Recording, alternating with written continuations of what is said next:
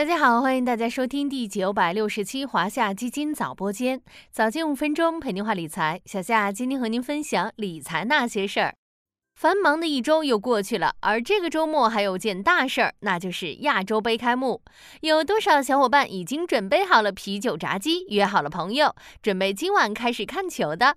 在进入休闲时间之前，大家还是跟着小夏一起来听听一周新闻播报，看看过去一周又发生了哪些大事儿。一、现货比特币 ETF 获批准上市。在经历了一系列乌龙事件之后，比特币现货 ETF 终于靴子落地。当地时间一月十日，美国证交会批准十一只现货比特币 ETF 上市。芝加哥期权交易所官网公告，该所将于美东时间一月十一日开始交易富达、VanEck、景顺以及 Wisdom Tree 等多家资产管理公司发行的比特币现货 ETF。二、亚洲杯开幕式将于今晚举行。本届卡塔尔世界杯开幕式将于多哈当地时间一月十二日下午五点开始，也就是北京时间一月十二日二十二点开始。本届亚洲杯共有二十四支球队参赛。国足与卡塔尔、塔吉克斯坦、黎巴嫩队同分在 A 组。三报告预计，二零二四年中国经济增速有望达到百分之五左右。当地时间周二，世界银行发布最新版全球经济展望，预计二零二四年全球 GDP 增速为百分之二点四，相比二零二三年的百分之二点六，二零二二年的百分之三点零，二零二四年全球经济将连续第三年放缓。此外，清华大学中国经济思想与实践研究院日前发布的《二零二四中国经济展望》预计，二零二四年中国经济增速有望达到百分之五左右。四，中东资本出手调研 A 股公司。过去一年，A 股市场出现越来越多中东机构投资者的身影。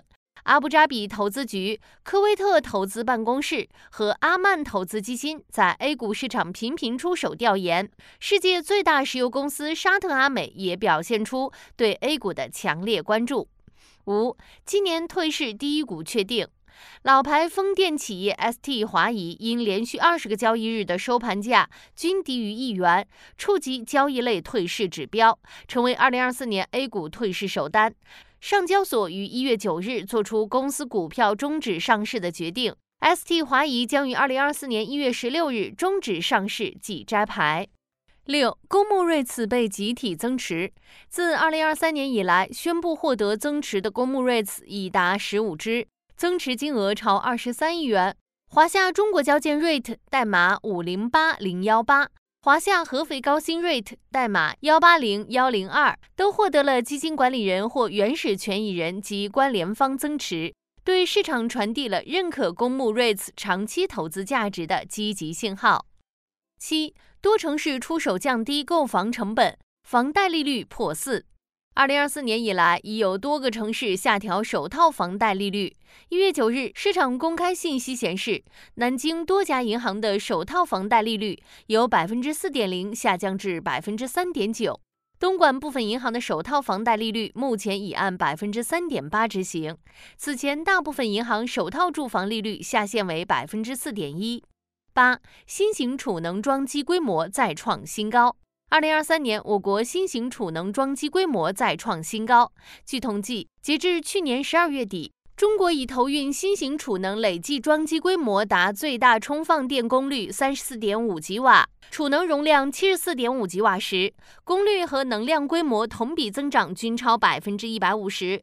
二零二三年新增投运新型储能装机规模达最大充放电功率二十一点五吉瓦，储能容量四十六点六吉瓦时，三倍于二零二二年新增投运规模水平。